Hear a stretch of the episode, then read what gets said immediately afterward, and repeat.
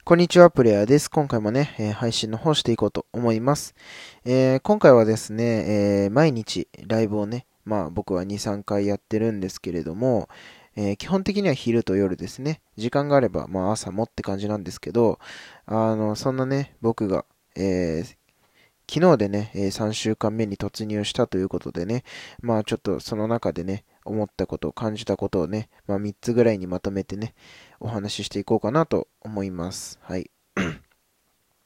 で、一つ目ですね。一つ目はね、あの、まあ単純に自分的にはちょっとお話が上手くなったかなというのは思いますね。うん。これはね、あの、本当に毎日ライブをするわけなので、あの、単純にね、一人喋りが上手くなる。うん。これはね、すごい僕にとってはプラスのことで、うん。あの、ゼミのね、プレゼンとかでも、人前でね、発表するときに、結構、こう、話の、話のね、筋道を頭の中でこう立てながら、あの、お話できるようになったかなっていうのが、あの、良かった点かなっていうふうに思います。はい。で、二つ目はですね、あの、毎回毎回来てくださる、本当に常連さんが、あの、増えたっていうかね、あの、いてくださるっていうことですね。うん。本当にあの、僕がね、ライブをしたら、必ず来てくださるような方っていうのが、あの、ありがたいことに僕のチャンネル、僕のチャンネル、僕のライブにはね、あの、いらっしゃいまして、うん、そういう方々とね、毎日交流するっていうのがすごい僕は、あの、日々の日課になっていまして、うん。それがすごい楽しくて、まあ、あの、毎日ライブが続けられているっていうのがね、あの、この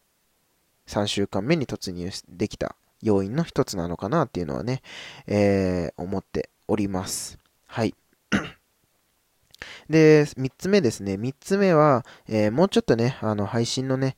やり方っていうんですかね、を考えないといけないかなっていうのはね、えー、思いました。というのもですね、あの、やっぱりその配信を毎日していく中で、僕自身もね、えー、目標とか、あの、今後やってみたいなっていうことはね、あの、出てきたんですけれど、やっぱりそれを達成するためには、もっともっといろんな人に自分の思いとか、自分の今発信していることっていうのを聞いてもらわなきゃいけないですよね。うん。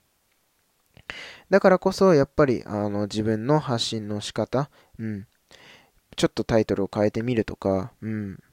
あの、配信する時間帯をちょっとずらしてみるとかね。あとは曜日を、曜日の感覚ですよね。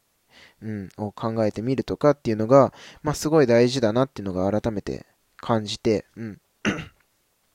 やっぱりここをちゃんと勉強していかないと、僕の思い、僕の伝えたいことっていうのが届かないなっていうのはすごい感じているので、うん、今後はやっぱり、あの、そういうところもね、ちょっとずつちょっとずつですけど、うん、改善していきながらやっていきたいというふうに思います。はい。ということでですね、今回はライブ配信3週間目に突入して、思ったこと、気づいたこと、3つのことをお話ししました。すいません。ちょっとね、あの、花粉なのか風邪なのかよくわかんないんですけど、すごい喉がイガイガしちゃってて、お聞き苦しいところもあり、あったと思うんですけど。はい。ということでですね、また次のラジオでお会いしましょう。